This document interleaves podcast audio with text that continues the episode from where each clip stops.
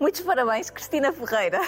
duplamente. Sim, duplamente. Mesmo. Mas hoje são 46. Ai. Olha, ninguém diria. Começamos por aí, uma idade que eu acho que vai ser eh, e que está a começar da melhor forma, porque tu escolheste, e é importante dizer isto, neste fim de semana que é teu, é teu na TVI, tu escolheste no dia dos teus anos estar ehm, com o teu público. Porquê? Porque, porque são eles que têm hum, alegrado ou animado os meus eh, últimos anos. Ah, eu, quando penso que entrei ah, para a TV e tinha 26 anos, tudo aquilo que eu já vivi até chegar aqui aos 46, que, que há uma percepção de mais de meio da idade já. Quando era aos 40 é, pronto, sou meio. Mais 40 e a vida ainda tem muito para, para, para acontecer. Agora não.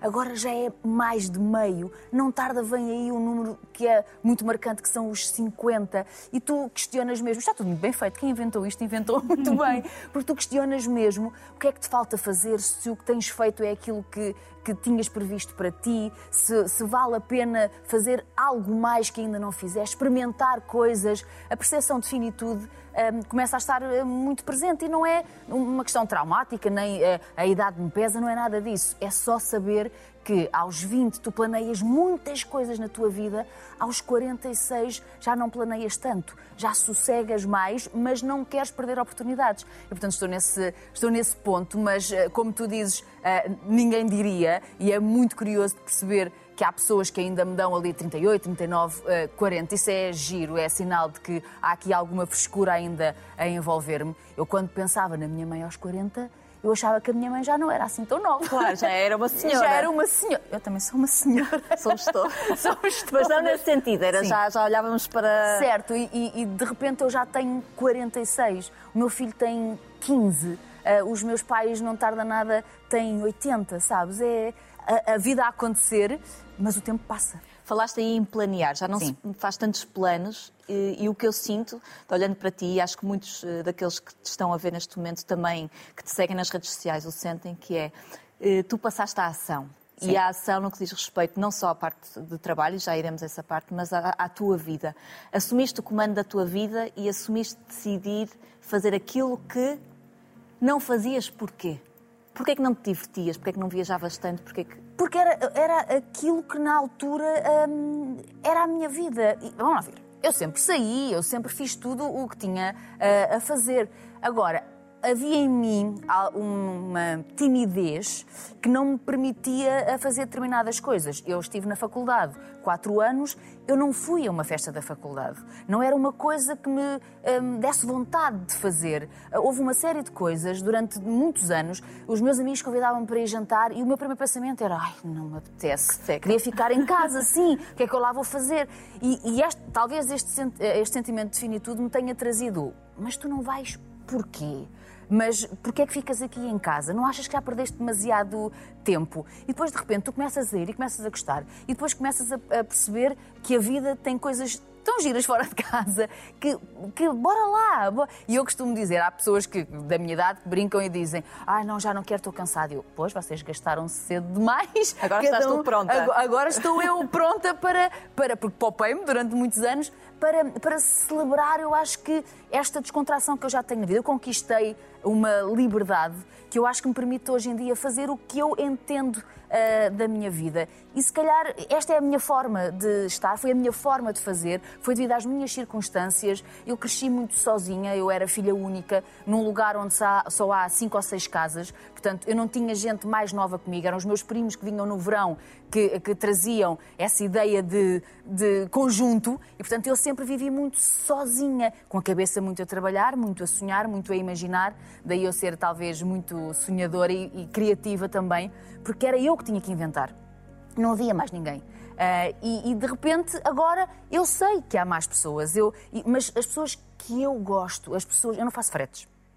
Não faço. Eu sei. Não me, faz, não, não me fazem sentido. Eu acho que era tão mais honesto qualquer um de nós poder dizer a verdade sempre. Uh, mesmo que fosse a pessoa que tu mais amas e, e que te diz, anda, vamos jantar, e tu dizes, olha, não me apetece, isso não me vai, não me vai fazer bem. E as pessoas às vezes têm muito esse medo de dizer a verdade aos outros, e eu não tenho. Não se adia sonhos neste momento da tua vida? Nunca adiei, nunca os planeei muito. Se me perguntares, tudo aquilo que te aconteceu foi uma coisa muito planeada, foi uma coisa muito pensada. Eu, eu, sei que há uma imagem muito minha de que ela pensa em tudo. Eu penso, mas eu deixo muito espaço para que a vida decida por mim. E deixo cada vez mais. Às vezes eu questiono, às vezes as coisas acontecem e eu penso, mas porquê é que isto aconteceu agora quando eu tinha planeado que acontecesse de outra maneira? E depois bate sempre tudo tão certo que eu tenho que acreditar que há há coisas que estão escritas para mim, há, acho que para todos nós. Portanto, deixa ir, deixa ir. Eu tenho uma percepção de qual é o meu destino final. Agora, se vou pela esquerda, se vou pela direita, se vou em frente, se há aqui umas curvas, se às vezes tem que andar às voltas na rotunda, isso já é outra coisa. Mas isso é o deixar que, que as coisas hum, aconteçam e tu só perceberes que, mais tarde, aconteceram por um motivo. E é sempre para melhor. Isso é a maior certeza que eu tenho na vida. É sempre para melhor.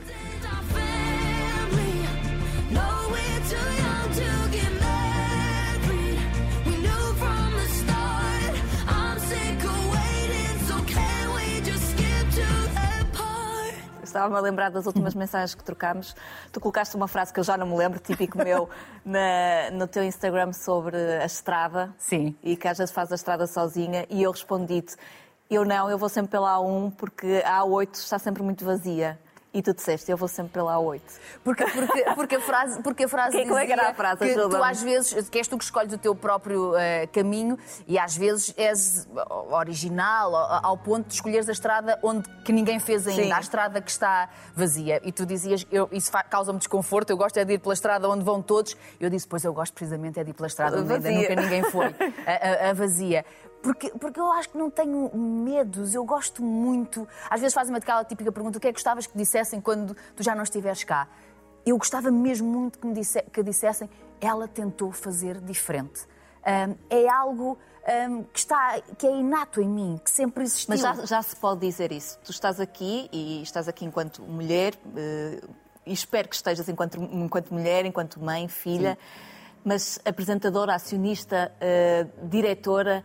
Portanto, há aqui muitas coisas que, conjugadas, eu acho que são raras as mulheres no nosso país, pelo menos, que conseguiram fazer isto tudo. E eu tenho a percepção cada vez maior do porquê delas não chegarem lá. Uh, isso é uma coisa que os últimos anos me trouxeram, que é eu perceber porque é que há muitas mulheres que ou desistem no caminho, ou não querem, um, ou decidiram que não era, uh, não era este o seu objetivo. Porque é mesmo muito difícil. Porque por mais que se diga que há igualdade, por mais que se diga que as mulheres têm conquistado cada vez mais, há ainda um pensamento uh, masculino, principalmente, uh, e feminino, que isso é que é o mais curioso, que há muitas mulheres que ainda olham para estes percursos culpando a mulher que o faz. E, e, não é que, que, eu não vejo mal nisso. Tem a ver com, seu, com a sua própria educação, tem a ver com, a, com as coisas que a envolveram durante uh, todo este tempo. Está muito enraizada em nós. Sim, não se mudam gerações em, em, tão poucos anos, não se muda um pensamento em tão poucos anos. Aparecem sempre pessoas que vão, que fazem lá está o tal caminho que ninguém fez ainda e que vai, e que vai à frente. E já o fizeram muitas, muitas mulheres, mas há um sentimento de culpa uh, em relação à maternidade que é eu estou a deixar o meu filho para que isto aconteça. Eu nunca deixei. Tenho a certeza absoluta que o meu filho é muito mais feliz pelo facto de eu ser a mulher que, que sou, eh, porque não deixei nenhum sonho para trás, nem nunca deixei de fazer nada, porque o meu filho estava à minha espera às seis e eu só cheguei às oito. Eh, isso não, não acontece. Eu tinha um truque eh, que fiz desde que ele era pequenino que há o hábito dos miúdos, quando nós estamos a sair de casa, chorarem agarrados e a dizer não vás, eu quero que tu fiques. E eu contrariei, por muito triste que pudesse estar por dentro, eu sempre contrariei e disse: A mãe vai trabalhar, filho. Porque se ele te vir este, é, é, esta, esta alegria no rosto, ele nunca vai ficar triste porque tu vais trabalhar. Porque ele sabe que tu vais para uma coisa boa. E às vezes há pequeninos truques que tu podes fazer para que os teus filhos percebam um, que de facto tu estás no teu caminho. Eu, o meu filho é muito curioso. Eu às vezes ligo-lhe uh, e digo, olha, recentemente, quando fizemos o Palácio das Estrelas e apresentámos as coisas, no dia a seguir, ele está de férias com os avós paternos e eu, e então, viste? Vi o quê? Nem sabia. Ele não sabe nada, ele não se interessa de nada, não tem nenhum fascínio uh, pelo mundo da televisão. Pode vir cá parar um dia, mas para já, nenhum. Mas, Cristina, de que forma é que tu consegues encontrar a tua normalidade nesse, nesse papel de mãe, já que estamos Sim. a falar do teu filho, que é Tu estás presente, por exemplo, no, no grupo do WhatsApp das mães ou isso não. Não, mas falo com três ou quatro. Ok. consegues ir a festas na, na, na escola? Agora não, fui, mas uh, fui, fui sempre anos. aquelas que eram as, uh, uh, naquelas em que eu sentia que eu não podia faltar, eu ia. Por exemplo, vamos a uma coisa simples: jogos de futebol. Eu acho que o Tiago gostava que eu fosse a mais jogos de futebol. Uh, mas eu ir a um jogo de futebol é estar na bancada constantemente com pessoas a conversar comigo. Normalmente aos domingos, são dias em que eu tenho programas à noite, em que de alguma forma eu tenho que estar um bocadinho mais, mais descontraída. E eu expliquei-lhe isso. E então o que é que eu faço? Eu não falto nenhum dos jogos que eu sei que para ele é importante. Ou porque é o derby lá da terra, ou porque é o dia em que ele acha vai marcar um gol, o que for. Quando é realmente importante, eu não falho. Agora, ele sabe que eu não vou porque para mim não é confortável. E consegues ir comprar, por exemplo, umas chuteiras com ela um shopping? O pai faz isso. Eu também defini ah. logo muito bem as coisas. Essa, a bola é tua, o, o resto, bola é exatamente. é dele. Nós dividimos ali as coisas, eu sempre disse. Eu não vou pô-lo aos treinos, eu não vou buscá-lo, portanto, isso é coisa de pai, de avô, de quem. Foram vocês que decidiram, porque eu tinha oposto no surf. Eu quis que o meu filho fosse surfista. que eu tivesse a conversa do futebol hoje. Foi. Foi do meu lado, não, igual. Eu tinha seis anos e ele veio para o surf. Nós vivemos perto da praia e ele gostou. E ele não gostava de futebol. Mas o pai, que sempre jogou futebol, começou a dizer e a meter-lhe na cabeça, e ele agora é fascinado pelo futebol, continua a gostar do, do surf, portanto, ai, foste tu, então agora és tu que vais pôr e o vais buscar. Voltando à nossa Sim. ideia inicial, que estávamos aqui a falar de mulher neste mundo Sim. de homens e tu estás num mundo de homens. Sim. Uh... Tenho muito essa percepção quando estou nas reuniões, sabes? Claro, quando, é normal. Quando olha a minha Quantas volta... mulheres tens na reunião da administração da TVI? Olha, por acaso, a reunião, por acaso da TVI não é uh, o local onde uh, o a administradora é só tenho a Paula, uh, mas depois temos a nossa CFO, a diretora financeira, é também mulher, a nossa representante de, dos advogados também é mulher. Vamos tendo ali algumas. algumas. Administradoras, somos duas, sou eu e a Paula, mas nós damos muito bem conta do, do recado com os homens que nós temos à, à nossa volta, porque eu acho que um, tu tens que ser assertiva uh, e tens que. Eu não deixo de ser emocional. Há uma coisa que me disseram quando, antes de, de começar tudo isto, que é, se calhar tens que ter um bocadinho menos emocional, se calhar, porque há aqui uma frieza que se associa a quem está a estes cargos que, que não me faz sentido. Porque eu não sou assim, porque não tenho que o ser. Porque é e não tens que usar calças, não é? Não, e, e há uma coisa que é muito engraçada, que é, eh, nesses dias onde supostamente se tomam grandes decisões, vai tudo de fatinho. Mas o que é que uma gravata traz que um polo não traz? Porque é que há, tem que haver essa percepção de que para se ter ou se tomar decisões importantes ou pessoas que têm determinado cargo têm que estar vestidas de uma determinada. Eu sei que está instalado, eu própria, e estou a dizer isto, eu própria, em dias em que tenho conselho ou o que quer que seja, eu olho um bocadinho mais para a roupa que trago. E porque, porque nos está aqui na Sentes cabeça. mais empoderada de determinada Não, forma? Porque, porque penso na forma como os outros me vão olhar. E isto, e isto é uma coisa que tu não controlas. E depois às vezes faço de propósito. Não, eu hoje não vou, porque não há. Vamos à festa de verão da TV em que eu levo uma roupa que foi um bocadinho mais arriscada, em que se notava mais o meu um corpo. Um bocadinho mais arriscada. um bocadinho não, só, foi só. Mas, mas tu sabes, eu, se tu me perguntares, a Cristina que nunca tinha entrado na televisão, alguma vez ia usar aquilo, eu dizia-te nunca. Uhum. Aquilo não... O que é que os teus pais te dizem quando te veem assim? Nada. Eu tenho. Eu... A minha mãe é mais de, de, conversar sobre essas coisas. O meu pai, eu tenho um fascínio pelo meu pai tremendo, por uma hum. coisa e pela educação que ele me deu e que eu tento replicar com, com, o, com o meu filho. Porque a minha mãe deu-me um exemplo fantástico de trabalho e decisão da parte dela. Uh, o meu pai não é tanto assim. Com a não ida para Nova Iorque? Com, com tudo ela decidiu tudo na vida dela. Okay. Ela nunca dependeu de ninguém. Uhum. Uh, ela sabia que sozinha ela ia conseguir o que quisesse e ela tomou a decisão de deixar tudo pelo meu pai, o que é curioso.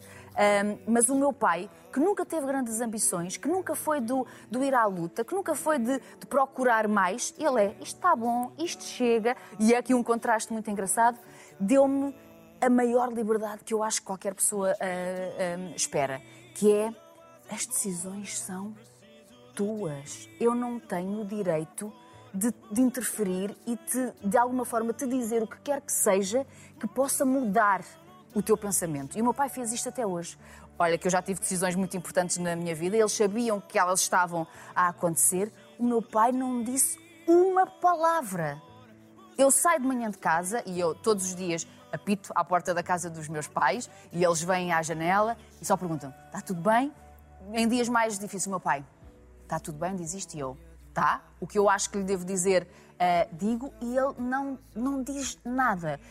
Quando eu me separei, por exemplo, em que toda a gente dá sempre muitas opiniões, e deves fazer isto, e deves fazer aquilo, e agora não fales, e agora isto, e agora... O meu pai nunca disse nada. E tinha coisas a dizer. Ele podia, era meu pai. Há momentos em que me vê mais triste, há momentos em que me vê mais feliz. E ele decidiu que sou eu que tenho que uh, pensar nas coisas, sou eu que tenho que tomar essas decisões. O meu filho teve que escolher agora qual era o, o, a, área. a, área. Se me perguntares quantas vezes eu troquei uh, uh, de opinião com ele em relação à área que ele ia escolher, eu digo nenhuma. Ele escolheu sozinho. Ele escolheu sozinho. Mas quem é o teu. Percebo isso, Sim. mas uh, naqueles momentos mais difíceis, uh, e até as grandes vitórias, não, não falando só de derrotas, mas de vitórias, quem é a pessoa a quem tu ligas e a quem recorres? Porque há um colo, de certeza. Ah, tive, tive alguma sorte nestes últimos tempos. Uh, primeiro, tenho uma equipa que sabe, a nível profissional uh, e também muito a nível pessoal, mas sabe tudo de mim. Uh, nós somos um todo. e, portanto, as decisões de um são as decisões de, de todos, e, portanto, eles sabem exatamente o que é que, o que, é que está a acontecer. Tento não fazê-lo com a família. Tentas? Sempre. Não há uma prima, ninguém que. Não, porque não, porque há uma prima que vai sabendo mais das coisas, mas tento que eles. Eles não percebem. Eles não sabem o que é este mundo. O que lhes chega muito é através da imprensa que eu tento que eles não leiam porque, porque, não, porque não é o que é. Uh, e eu, eu não quero que eles tenham eh, estes problemas associados a eles, sabes? Eu só quero que. Não é, não é que eu só quero que eles vejam um lado bonito, mas é. Se tu fosses diretora das finanças, tu não ias perguntar o que é que está a acontecer na, na, lá na tua. Eh, sim, na, sim, nas finanças. Na repartição. Portanto, na, na, repartição. Portanto, aqui, aqui também não. E depois tive uh, dois ou três amigos, uh, amigos que nem são os amigos de sempre, mas que são os amigos que estão uh, muito próximos. e posso dizer um, por exemplo, eu adoro o Cristo Vinho, que se tornou amigo muito próximo nos últimos tempos. É talvez a pessoa a quem eu gosto mais de dizer logo as coisas, porque ele é um entusiasta. Uh, porque, porque eu falo com ele e tudo é grande com ele, boa sabes? Tudo é, tudo é, boa energia, tudo é extraordinário, tudo é maravilhoso. Ele toma eu, eu às vezes, há coisas que são seca de contarmos, não é? E eu estou a tentar passar à frente e ele diz-me: Não, mas conta-me, eu quero saber. E isso é, é maravilhoso de perceber, junto de uma pessoa que entrou na minha vida há dois anos, nem sei se, se tanto, há um ano e tal, e que no fundo já sabe tudo de mim. O Rua é igual, o Ruben, somos. Uh, e é engraçado que sejam homens. E às vezes as pessoas uh, não percebem isso. Por Eu... falar nisso. Sim. Falaste em dois que já te atribuíram, atribuíram como, como namorados. Ontem, Sim. Eh, dessas atribuições todas, estavam todos presentes na tua festa de anos? Todos. Todos. Não. Então, o Cristo não estava, porque o Cristo teve concerto. Ah, pronto, ok. Mas... Mas estava, porque eu sei que está, sabes? E aliás, foi logo, quando, quando eu passei o convite, uh, logo, queres dar má notícia já ou deixamos para depois? E eu disse, tem concerto. E eles, sim, temos. Mas já está combinada a festa só com, com, com eles, eles, porque eu preciso de celebrar com eles, sabes? Como nós fizemos antes do ano acabar, juntámos-nos todos, eh, os Dama e eu, e tivemos ali resoluções para o ano que o mais curioso, que não estavam previstas nem para mim nem para eles, e depois concretizaram-se todas, sabes? E é tão giro perceber isso com pessoas que não fizeram parte de ti desde que tu nasceste, mas que estão tão presentes que sabem tudo uh, de quem tu és. E estavam lá, estavam lá porque são mesmo meus amigos. Olha, falando de, de namorados. Sim. Eu não sei se tens essa percepção, mas uh, eu sinto um bocadinho isso, que é... Uh, as mulheres que, que, que, trabalham e que são felizes Sim. no trabalho, Sim. podem trabalhar mais ou menos, mas são felizes naquilo que fazem, têm conquistas, parece que não lhes pode ser dado tudo seja muito feliz no trabalho, ah, se calhar na vida pessoal... Deus toda a gente, não é? Sim, se calhar na vida pessoal Sim. vais ter aqui mais trabalho. E a verdade é que tu, eh, as pessoas conhecem a tua vida, reconhecem, tu és uma pessoa pública, eh, expões a tua, a tua vida até onde tu deixas, mas eh, nós só te reconhecemos o pai do teu filho. Sim. Porquê? Olha, primeiro porque o, pai do meu filho, por ser pai do meu filho, portanto há aqui uma história que se percebe que viveu comigo, esteve comigo, esteve durante muitos anos, uh, foram mesmo muitos, muitos anos, uh, e houve um período da minha vida em que eu não deixei mesmo uh, que ninguém entrasse.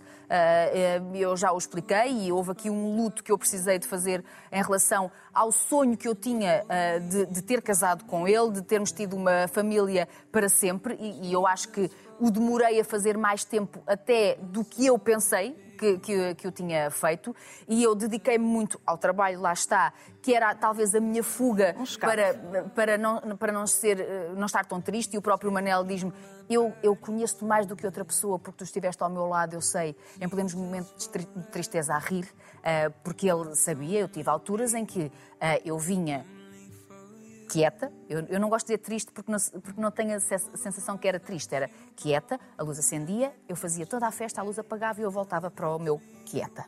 E foi isto durante há algum tempo. E eu não deixei que ninguém entrasse. Eu não deixava que alguém sequer olhasse para mim. Eu não via se à minha volta estavam pessoas bonitas. Eu não tinha interesse nenhum em ter alguém. Não tinha.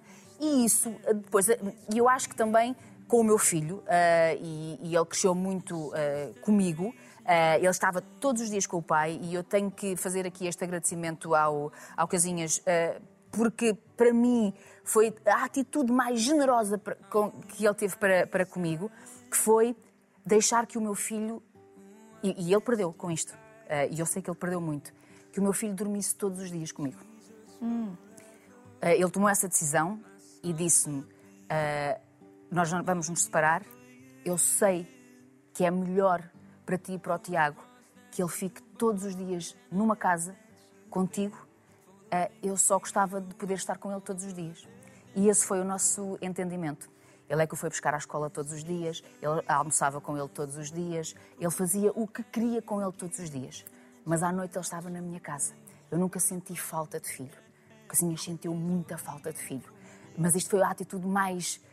Hum, que, que, que, eu acho que que mostra o amor que ele tem uh, por mim e pelo filho, que eu até ao fim da minha vida vou agradecer. É o amor da tua vida? Não é, foi um grande amor da minha vida.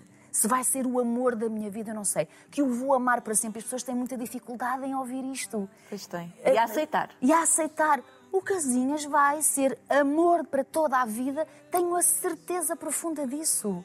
Porque eu não vou nunca conseguir deixar de o amar. Porquê é que o amor tem que ser só amor carnal, tem que ser só amor de dormir na mesma cama? Não o fazemos há. Eu estou separada há 13 anos. 13! O Casinhas ainda vem à baila quase todos os dias uh, na minha vida e na imprensa. Porque não tem que haver aqui um corte na nossa vida. Não existe. Amo os pais dele como sempre amei, como gosto dos meus. Passam o Natal comigo, estão comigo as festas todas. Ainda agora o meu filho está de férias com eles, eu uh, almoço com eles, estou com eles. Não me faz sentido que pessoas que eu comecei a amar, porque houve aqui o acaso de eu me encontrar com, com o pai do, do Tiago, eu deixo de amar. Porquê? O que é que aconteceu? Mas sentiste de alguma forma, porque houve um período com certeza de mágoa, tu cresceste a partir do momento, ou tornaste uma mulher melhor a partir do momento em que o perdoaste? Eu, eu perdoo sempre. Não houve... Logo? Logo. Eu entendi tudo aquilo que aconteceu na minha vida e na dele. O que não quer dizer que eu não tenha ficado triste em alguns momentos. Mas eu. Ou quieta. Uh, hã? Ou quieta. Ou quieta. Mas eu. Um, uh, não tem que haver perdão. O que cada um de nós faz, às vezes, se tu perceberes que o que o outro decidiu fazer tem, um, tem uma explicação. Eu gosto de encontrar explicações para as pessoas. Por isso é que qualquer concorrente, e ver outro lado. qualquer concorrente do Big Brother para mim é extraordinário. Porque eu gosto de encontrar explicações para Já as pessoas. Já Big Brother. Sim. Eh, é amanhã. porque eu gosto mesmo de encontrar explicações para as coisas. E tu não tens que perdoar aquilo que tu não sabes como é que farias tendo a história do outro. Eh, e, portanto, para mim foi sempre tudo muito tranquilo. Agora, não queria ninguém na minha casa. Não, não, não me imaginava a ter alguém na minha casa com o meu filho. E isto podes pensar, mas isso é um preconceito. Porque é que não podias ter outro homem na casa Não onde... acho um preconceito. Acho que é aceitável esse pensamento. Eu não, não imaginava. Uhum. A ideia de ter uma pessoa a, a, tomar conta do meu filho e na minha casa com o meu filho não me fazia sentido. e talvez quando as pessoas dizem, ah, mas ela mudou muito de há dois ou três anos para cá, não sei se foi do meu filho começar a ficar crescido. Não sei se foi do meu próprio filho, às vezes já equacionar, então, mas tu não tens namorado? Uh, uh, percebes? Ele próprio, um dia destes, sai de casa e isso tudo foi-me dando aqui alguma leveza, no sentido de se calhar está na hora também de perceberes. A casa começa a estar vazia, ele já vai a uma festita ou outra e chega à uma da manhã, e portanto, das, das 10 da noite à uma da manhã não está lá ninguém. E tu começas a pensar, se calhar, e, tu, e quando abres os olhos, olha, já vês malta gira, já vês malta que equacionas que se calhar pode fazer parte da tua vida, que tu queres conhecer, que tu queres jantar, que tu queres. Isso é, é tão sentes, perceber. Já percebi porque é que não, não, não tornaste público mas sentes-te preparada para um dia uh, tornar. Se essa pessoa Sim. quiser ser pública, tu vais torná-la pública? Se a pessoa quiser, se me fizer sentido, se na altura. Uh, sabes, eu, eu, sempre quis casar, sempre disse isto e, e, vou continuar a dizer. Sou fascinada por casamentos. Se há um casamento, é uma coisa que me prenda ao ecrã, que me prenda uma, uma foto de revista. Eu gosto mesmo, genuinamente, uh, de casamentos e um dia ainda gostava de, de casar. E eu que não torno nada do que é meu pessoal público, e vocês sabem disso, nem família, nem nada, Sim. nem casa, nada, eu sempre achei que um dia, se me casasse, eu ia mostrar tudo. Porque não te sei explicar, porque é mesmo das coisas que mais me fascina. Eu, eu vou casar o meu afilhado agora. Ele vai me matar porque ele não queria nada que eu dissesse isto. Eu vi-o eu vi nascer, eh, eu cuidei dele, eu andei com ele ao colo, ele tem 30 anos e de repente quando percebemos que ele ia casar e vai casar com uma mulher que eu adoro, paixão. Eu percebi, tu recebeste o convite e colocaste nas redes, eu percebi que tu adoravas a mulher. Porque, a gosto, mulher. porque gosto mesmo. Uh, e isso é tão bonito, celebrar a união de duas pessoas, duas pessoas que dizem, mesmo que não dure, mas que dizem. E que acreditam. que num dia uhum. dizem, eu quero ficar contigo para o resto da vida. Eu acho que é das coisas mais fascinantes. Tu encontrares alguém que tu queiras ao teu lado para sempre não há nada mais bonito. E eu ainda quero encontrar alguém que queira ficar comigo para sempre. O meu para sempre já não vai ser de 50 anos, porque é impossível, eh, porque já tenho 46. Mas se o meu para sempre for de 3 anos, é-me igual. Há pouco estavas a dizer que não, que não planeavas muitos sonhos, mas este sonho, tenho a certeza, está planeado ao enfim. Olha, não, não está, sabes porquê? Porquê? Porque eu imaginava-me uma noiva cheia de brilhos e cheia de um vestido gigante e às vezes quando Vais olho, adaptando à idade. Vou, já vou adaptando e já não sei. E acho que vou ter que o adaptar ao, noivo com quem uh, casar. E se não casar também está tudo bem, sabes? Mas querias muito. Eu acho que é normal. Eu também, eu acho que as mulheres uh, românticas, e Sim. tu és uma mulher romântica. Eu vejo todos os filmes que há românticos. Vejo-os dez vezes se for preciso. Eu já sei o fim e continuo a ver tudo aquilo. É o que me emociona. O amor emociona mesmo. E emociona muito um, o amor que eu posso ter pelas pessoas que não são meus namorados, que não são meus noivos, que não estão na minha vida, na minha cama, mas que os amo de paixão. E, e, e as pessoas estranham que eu possa dizer que eu amo o Cristelinho, que eu amo o Ruben Rua, que eu amo algumas pessoas, porque para eles isso só fazia sentido se eu já tivesse tido alguma coisa com eles. Não, eu posso amar as pessoas por aquilo que elas me dão, por aquilo que são na minha vida, porque me fazem falta. As pessoas podem te fazer falta e não dormirem contigo na mesma cama, nem teres mais nada com claro elas. E isso não é amor? É amor, é. Pronto. Diferentes é tipos isso. de amor. Quero um, falar deste fim de semana e da importância Sim. que tem. E, hum, e amanhã vai estrear um grande formato. Sim. Foi exatamente neste estúdio que tu, uh, há 20 anos, te estreaste na TVI e num formato chamado Big Brother. Certo. Boa tarde. Hoje é dia de expulsão. Esta noite a casa fica reduzida a 12 residentes. É você quem decide e sim a Jardim quem comenta. Que não era um formato do teu coração. Nunca. Eu nunca quis apresentar o Big Brother, nunca foi uma ambição minha ser a apresentadora dos reality shows. E quando fiz, percebi porque é que ele existia na minha vida. Eu, quando comecei, apresentei o Extra. Era ali, naquela, numa, numa mesa, uh, uh, e em que eu tinha uma equipa extraordinária, o Zé Carlos Araújo, o José Manuel Santos, que ainda hoje estão aqui na, uh, na TVI, e a Paula Castelar, que já, que já não está, em que éramos todos malucos. E eu acho que tive essa sorte. Eu, quando pisei a televisão, eu encontrei uma equipa de gente muito boa, boa pessoa, boas pessoas, que me acolheram. Eu lembro-me do primeiro direto que eu fiz na casa, era o Pitaina, atual diretor-geral da Plural, diretor de Endemol na altura, e de eu ter que fazer um direto. E eu fiz o direto, sem nada, sabes? Era daquelas coisas. E o Zé Carlos Araújo, que eu conhecia há três dias, tinha chegado à equipa há pouco tempo, chega ao pé de mim e diz: Vais longe. E eles vão gostar de ti. Não hesitaste e não te calaste um segundo. E aquilo ficou-me uh, até hoje. E, e, a equipa e o ambiente que era vivido Tinhas aqui... noção da tua, da tua força interior e da... Nenhuma. Eu só hoje é que tenho a noção de que eu já era forte. Hum. Mas sei também que é... Hoje sou mais forte do que era. Era impossível não ser, com tudo aquilo que já me, que já me aconteceu. Uh, mas o que eu mais gosto é de ser forte na minha fragilidade. Eu tenho uma coisa que é eu choro uh, uh, sem problema à frente de alguém de quem eu não devia chorar. Quando tu dizes que porque é que não podes mostrar as tuas emoções e tens de ter alguma forma fria, não tenho problema nenhum. Nenhum. Numa decisão importante de, de estar até, de alguma forma, a, a, ter que mostrar ao outro que eu tenho poder e que eu sou forte, não importa nada de chorar.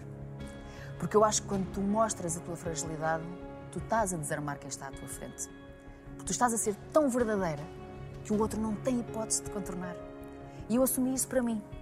É só a verdade que ganha. Só a verdade. Nada mais. Eu nunca fingi nada, eu não minto, eu não digo. Um, Dou-te uma explicação. Às vezes o meu advogado, em negociações é preciso que eles existam, diz-me: Você não pode dizer isto. Isto aconteceu. Se lhe perguntarem, você não pode dizer isto. As pessoas perguntam-me, é a primeira coisa que eu digo. Porque eu nunca me dei mal a ser assim, sabes? Eu não consigo fazer diferente. Eu não consigo não dizer o que eu sinto, não dizer o que para mim me faz sentido. Uh, se depois me corre bem ou mal, é-me indiferente. Eu estou bem, eu estou de consciência, porque disse exatamente. As pessoas podem levar a mal às vezes, mas porque é que ela diz hoje uma coisa e depois parece que vai fazer outra? Não, eu só disse aquilo que eu sinto. E daqui a dois anos eu posso não sentir da mesma, da mesma forma. Nunca me correu mal até agora, acho que não vai uh, correr. E o, o, facto de eu ser forte em, em situações de stress, eu sei que sou muito forte, sou mesmo muito forte. Eu tomo decisões muito rápido. Uh, e, isso já me foi uh, apontado até uh, pelo próprio CEO. A Cristina toma decisões no minuto. É, é, está tudo em confusão e eu tomo a decisão. Porque não me importa as consequências. As que existirem, estamos cá para resolver. Mas tomem decisões. Não sou nada de. Pro isso, o facto de ser assim impulsivo e tomar decisões rápidas, pode trazer às vezes algum problema? Pode, resolve. Tudo tem solução. Tudo se pode resolver. Foi a decisão que eu tomei naquele momento. E porque era aquilo que eu achava naquele, naquele momento. Portanto, não me faz. Eh, não, não tenho problema nenhum com isso. O ser forte é um forte muito hum, sozinha. Quando tu dizes, tu falas com quem? Eu falo com toda a gente. Tá, não... Mas eu tomo a decisão sozinha sozinha. Eu não, eu não sinto que tu fales com toda a gente. Não, eu falo com, quando eu digo o toda a gente, que eu não, sei que. Pronto, Sim. toda a gente. Mas é engraçado porque eu entrei no teu núcleo. Sim. Uh, ontem estive na tua festa e, se, e eu olhando para ti, eu, eu tenho ideia de como tu pensas e como é que tu ages, mas se me perguntares qual é a porcentagem da Cristina que tu conheces, eu não sei se chega aos 50%. Não sei se chega. Que me conheçam verdadeiramente, tenho quatro ou cinco pessoas só que me conheçam mesmo. E que foi uma, mas isso foi uma opção tomada ao longo dos 20 anos e depois de passares por muita coisa? Porque eu cresci sozinha. Era ou, ou por aí? Era aquilo que eu Já vem sozinha. de trás? Vem. Eh, eu cresci sozinha, uh, uh, muito uh, a tomar decisões sozinha, a inventar sozinha, a criar sozinha. isto às vezes teve problemas porque trabalhos de grupo da escola. Uh, tu podes tornar-te às vezes egoísta ou, ou, ou, achar que só tu é que sabes fazer uh, bem. Eu já eliminei isso da minha vida. Houve um período que eu sentia isso. Nós íamos, eu dizia sempre que os trabalhos de grupo eram na minha casa. Porquê? Porque a malta chegava e eu inventava tudo, brincávamos, nanana, e depois já não tínhamos tempo. Eu dizia, não se preocupe, eu faço. Ai, que escolhi, eu ia-te escolher como grupo, porque eu era óbvio. estava tudo bem, e para mim também, porque eu depois fazia à minha maneira. E eu, e eu, eliminei, e eu eliminei. Sabes que eu era, se tu perguntares ao Gosha, eu no Você na TV e com a equipa do Você na TV, eu era muito, nananai, nananai, tem que ser assim. E eu sou cada vez menos isso. Porque eu já percebi que não somos todos iguais eu já percebi que cada um de nós tem o seu tempo, cada um de nós tem a sua forma de fazer. Eu continuo a não admitir o erro, eu continuo a, a não admitir o, o apuro, o detalhe, o, o, querer tudo maior, o querer tudo mais bonito. Isso eu não, não consigo, mas eu não faço tudo sozinha. E, portanto, eu tenho 20 pessoas todos os dias a fazer coisas que eu não posso fazer. E eu tenho que deixar que façam como eles sabem fazer. Continuo a dar a minha opinião, eu continuo a dizer como é que eu acho que se deva fazer. É por isso é que tens pessoas em cargos de, de liderança, para que eles possam também dizer como é que se, deve, como é que se deve fazer e delegar. 20 anos passados, uh, o brilham mesmo, a vontade de, de, sair da cama às 6 da manhã ou às 6 e meia é a mesma. Uh, como é que não se perde isso? No meio destas curvas e contra curvas, porque nem sempre Sim. são retas e a tua vida não foi reta no que diz respeito à tua profissão. Não se perde primeiro porque eu gosto mesmo uhum. de fazer isto. Gostas mesmo de quê? De apresentar, de ser diretora, de... Eu, eu gosto, uh, e, e não me levem a mal dizer isto, eu gosto muito de estar na televisão. Eu gosto muito de fazer programas de televisão. Mas eu gosto muito de pensar a televisão. E eu acho que não estava sequer tão à espera de, de gostar tanto. De gostar tanto. Eu gosto de coisas. Vamos a um conselho em que nós falamos de contas e de. E eu que sempre disse, contabilista nunca na vida, não sei. Eh, há ali uns termos de gestão que eu, que eu não fazia ideia. Eu gosto cada vez mais. Porque é o todo, sabes? Deixou de ser isto para passar a ser uh, o todo. E isso entusiasma, porque é novo. Eu preciso de fazer coisas novas. Uh, eu preciso que aquele programa não seja igual a nada do que eu já fiz. Uh, porque é que o Big Brother ainda é muito estimulante? Porque aquelas pessoas vão tornar tudo diferente. Porque aquelas pessoas são diferentes todos os dias, sabes? Quando eu falo dos programas da manhã, eu já tive a melhor dupla das manhãs, eu já tive o melhor programa das manhãs. Ou eu arranjava aqui alguma coisa que me fizesse sentido para ser um programa totalmente diferente do que eu já fiz, ou já não dá para mim, sabes? Quando eu já fiz, eu só, eu só preciso de outra coisa. Uh, e, há, e, é porque eu sou diferente. Há pessoas que podiam estar 30 anos a fazer o mesmo. E são sempre felizes nisso. Então, como é que um programa e um formato como o Big Brother te conquista? Porque tu entras nesta casa para fazer o Big Brother e nunca, porque... ao longo destes anos todos, eh, te disse nada. Nada. Porque eu fiz. Uh, primeiro, porque uh, os que eu fiz foram todos tão diferentes uns dos outros e realmente entusiasmantes. E todos eles tiveram alguma coisa que me ficou marcada para sempre e porque aqueles que vão entrar amanhã, eu só de ver o casting e só de ver os vídeos, eu já tenho mil coisas na cabeça que eu lhes quero perguntar, que eu quero ver o que é que eles vão fazer, sabes? Porque são pessoas. É isso que eu gosto na televisão. As pessoas. Eu às vezes tenho saudades. Se me perguntares do teu, da, da televisão diária, de que é que tens saudades? Das pessoas.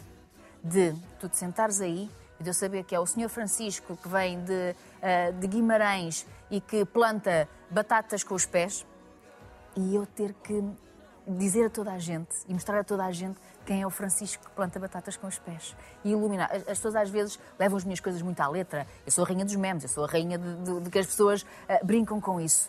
Mas eu gosto mesmo de iluminar pessoas. E o que é que é isso de iluminar pessoas? É que acaba aquela conversa e que tu, que estás em casa a ver, quando chega ao teu marido, digas: Epá, hoje foi um senhor ao programa da Cristina, extraordinário. Era o Francisco, que tinha 60 anos, que veio de Guimarães, e que aquela senhora que viu alguma coisa às 11 da manhã tenha vontade de contar ao marido que chega às 8 da noite quem era aquela pessoa que se sentou numa cadeira. Isso é iluminar pessoas. Não o consegues sempre. As pessoas surpreendem-te. Eh, há histórias que são brilhantes no papel e depois as pessoas não Sim. o são quando se sentam à tua frente. E o contrário mas, também acontece. Mas, mas, são pessoas e isso às vezes eu tenho saudades disso. Eu tenho saudade de, de me emocionar com quem está à minha frente, de construir as coisas para que lá em casa nunca mais se esqueçam daquela pessoa. Vou viver.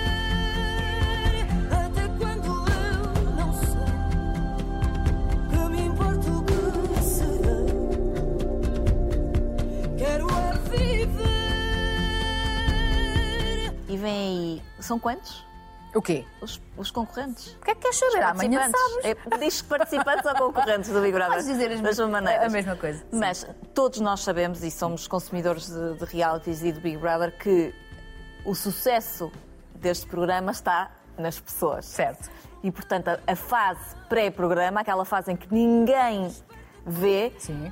Provavelmente das, das fases melhores do programa. É muito porque- entusiasmante. Porque é quando Sim. se constrói, porque não basta ter uma pessoa. tem- Não. é aquela pessoa, se calhar, vai brilhar mais ou, ou ter mais impacto se tiver outra.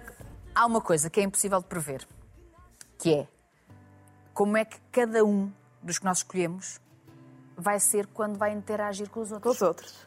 Porque nós escolhemos as pessoas, já os escolhemos às vezes porque sabemos que vão estar com o outro que nós escolhemos, porque depois fazemos puzzles. Claro. Porque nós escolhemos as pessoas, mas dizemos. Tu "Epá, ajudas? Tu estás nessa Sim, decisão? Eu só não estou e tenho tanta pena de não Nos fazer castings. nos castings. Ai, deve ser uma eu adoraria aquela coisa do estou ali uma hora a falar com uma pessoa e a perguntar tudo o que essa pessoa São faz. gravados os castings. São gravados, são todos, são todos gravados e, e passam por várias entrevistas. Portanto, eh, eh, as pessoas eh, vão dizendo.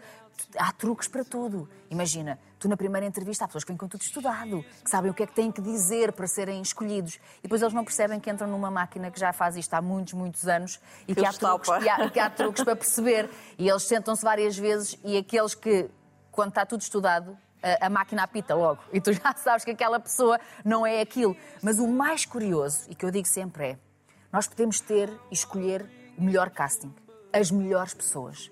Nós só vamos saber o que elas são depois de estarem lá dentro e de viverem lá dentro.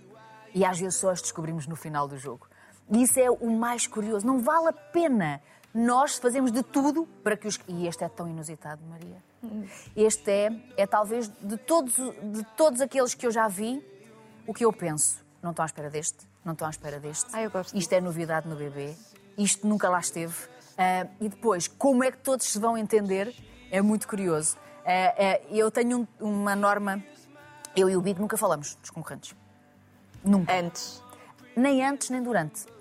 Eu não, eu não, eu percebo, ele percebe. Nós todos temos que ter nós todos Opiniões. temos opiniões, Claro. eh, nós todos temos os favoritos, nós todos temos pessoas quem com quem gostas mais de falar no confessionário porque dá mais, porque é mais entusiasmante, porque é mais malandro. O Miguel, que foi um dos grandes vencedores recentes, o Miguel era dificílimo como concorrente, porque eu nunca conseguia perceber o que é que ele estava a dizer, qual era o objetivo, se estava mesmo a dizer a verdade ou não. Isso é muito desafiante para uma, para uma apresentadora. Ah, o Moisés, que não foi o vencedor do, do, do Triângulo, que era um reality, o Moisés para mim era muito entusiasmante, porque ele era tão genuíno, ele dizia tudo tão da boca para fora, que eu adorava fazer-lhe eh, perguntas, sabes? Isso para mim é o mais entusiasmante. Agora, todos eles são maravilhosos no sentido de todos eles têm alguma coisa, até os chatos, aqueles que nos correm mal e que depois não dizem nada e não fazem nada. Eu tenho que olhar para eles como peças fundamentais, as célebres plantas, Plantas, que, toda gente, que toda a gente quer tirar, mas depois ninguém tira porque eles ficam lá ah, ah, até ao fim e não há nada. Eu, eu tenho uma tia extraordinária, tem- que é Ah, a tua tia a minha te dá tia. opiniões sobre tudo. E é o teu barómetro. É, eu, de- eu- eu chego ao pé da minha tia e eu já sei. O que ela diz é normalmente o que as pessoas todas, todas dizem. E refila comigo. Mas porquê é que vocês não fazem isto? Porquê é que não tiram? Assim, ó tia. E, e fazem as mesmas queixas que é. Isto foi a produção, de certeza absoluta. E eu tento explicar-lhe as coisas, porque é tudo vivido tão intensamente. Eu, eu sou como uma espectadora de reality, que é, eu tenho saudades do TV e reality. Eu tenho saudades de chegar a casa e pô-los ali. Sim. Sabes? Companhia. Ah, companhia. Porque se apanham, apanha, enquanto apresentadora, as pessoas não têm noção de que eu posso aparecer uma vez por semana no ar, Mas tu vês muitas horas. mas nós temos que estar muitas horas de trabalho ah, ah, para preparar um, um bebê.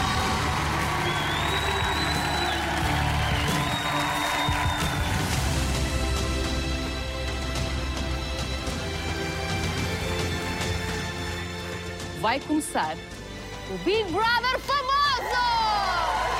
Bem-vindos! Vai começar tudo outra vez. Preparados para isto? Vai doer! Qualquer deslize ou percalço é ainda efeito da pós. E começa tudo outra vez. Olha, muda lá o chip de apresentadora para diretora. Quando se ap- aposta num formato destes, tem-se em conta ou tem-se a esperança de que isto possa ser decisivo ou pelo menos muito importante no que diz respeito à- às audiências. Sim. Hum, e as audiências são importantes. Isto é uma empresa e nós temos que, Sim. temos que ganhar. Afinal de contas, este Big Brother, o que é que vai trazer para a TV? Eu espero que traga isso. Mas, acima de tudo, que traga. eh, Eu costumo dizer muitas vezes porque as pessoas, eh, porque se continua com o preconceito em relação ao que são os eh, realities, que é, enquanto não entenderem o fascinante que é termos cada um de nós representado dentro de um espaço onde a pressão é de facto, uh, nos faz ter atitudes que nós criticamos cá fora, mas que temos lá dentro. Tu sabes, há, há aqui uh, uma história muito curiosa em relação ao início do bebê. Tu sabes como é que isto surge? Como é que surgem os realities? Não. Para estudar, Conta lá. Para estudar. Agora é a versão Não, professora, é, mudou não. o chip. Não, porque isto é tão curioso. Eu também só soube há pouco tempo. Para chegarmos aqui, há um dia em que, para estudar a biosfera, decidem pôr uma série de cientistas fechados dentro de uma casa para que eles chegassem a uma conclusão. Isso é verdade ou é um mito? Eu quero acreditar que seja verdade. Ok. Eh, pronto. Porque há documentários sobre isso. E meteram-nos todos dentro de uma casa para eles chegarem a a qualquer conclusão em relação à biosfera. A conclusão foi que pessoas diferentes, fechados dentro de uma casa, discutem todos os dias, são pessoas completamente diferentes. Não importa se forem- não, não importa, não, não- não importa nada. E é daí que nasce que é pessoas fechadas num sítio sem nada que lhes chegue do que seja a, a vida, vão ter este comportamento. Ah, e, portanto, isso é tão curioso porque, Maria, tu já lá tiveste um concorrente que é igual a ti. Tu é que não entraste lá dentro e não sabes. Ah, sim. Eh, Mas todos nós estamos ali representados. E é tão extraordinário perceber o comportamento humano em situações de stress, em situações. Nada é por acaso no bebê. Nada é- não é por acaso que eles às vezes não têm comida, não é por acaso que têm provas de esforço, não é por acaso. Não têm tabaco. não- claro, eh, não, não é por acaso que as pessoas se apaixonam. Nada é por acaso. Não é por acaso que se questionam da vida. O mais extraordinário é não- haver todos os vencedores e todas as pessoas que lá passam dizer foi a experiência mais extraordinária da minha vida. Então porquê é que se continua a julgar um programa de onde as pessoas que saem de lá dizem foi a experiência mais extraordinária da minha vida? Às vezes há palavrões, às vezes há pessoas que nós julgamos porque achamos que são menores. Menor? Mas alguém pode julgar o outro naquilo que é estar fechado dentro de uma casa, em confronto com 20 personalidades diferentes, sem saber. Eu própria não sei como é que seria lá dentro. Eu já passei pela fase em que achava que seria expulsa logo na primeira semana, porque ia ser do pior e ia dizer tudo. E já passei para a outra, que ia ficar quietinha e caladinha e ser planta e observá-los a todos. Depende de quem tem lá- tens lá dentro. É o formato mais extraordinário da televisão. Que sorte que ele está na TVI. Que sorte que nós, enquanto estação, podemos ter estas pessoas que ainda se sujeitam a ser julgadas pelos outros para se perceber como é que é o E comportamento que humano. sorte que estreia amanhã. Sim. Antes de terminarmos a nossa conversa, não posso deixar de fazer esta pergunta porque foi algo que tu tens a tua tia, eu tenho outras pessoas também que me rodeiam e também te enviei uma mensagem relativamente a isso. Houve aqui uma preocupação geral relativamente àquilo que se ia passar com eh, o teu contrato na TVI. E eh, a semana passada foi tornado público que tu assinaste o contrato. Foi um momento importante e sentes que todos saíram beneficiados com isso? Acho que sim. Ah, e acima de tudo, houve aqui algo que me emocionou no sentido de perceber que talvez só tenha sido agora que muitas pessoas perceberam as minhas escolhas dos últimos tempos. Talvez só tenham agora entendido que mulher eu sou, que caminho estou a fazer e porque é que o faço. Recebi milhares de mensagens de pessoas que hum, não é o elogio que me faz diferença, é o que elas me dizem que, que eu trouxe para a vida delas que me faz a diferença. Esta noção de que eu também posso se eu quiser. É possível fazê-lo. É possível chegar lá. É possível ser livre e chegar lá. Agora, houve também aqui uma percepção que é a montanha que tu sobes tem cada vez menos pessoas no alto. E isso, hum, eu, no dia em que assinei, no dia em que se celebrou, no dia em que eu só trabalhei, eu não fiz nada nesse dia para lá do celebrar. Eu cheguei a casa e eu estava sozinha. Não estava lá ninguém. E se me perguntares, isso magoou-te ou incomodou-te? Foi exatamente como eu pensei que seria. Eu estava sozinha, não estava lá ninguém para eu dizer o que é que estava a sentir. Eu sei o que é que estava a sentir naquele momento. A decisão foi solitária A decisão uh, fez com que eu percebesse quem é que está comigo e quem é que não está comigo. Percebi quem é que manda mensagem e quem é que não manda mensagem. Quem é que me faz falta e quem é que não me faz falta. Mas acima de tudo, que cada um de nós, por mais pessoas que tenha à volta, está sozinho. No dia em que aprenderes a estar sozinha, cumpriste a tua missão na vida. Obrigada, Cristina. Tenhas um ano muito feliz e que amanhã corra muito. Não posso saber. Não lá bater a televisão.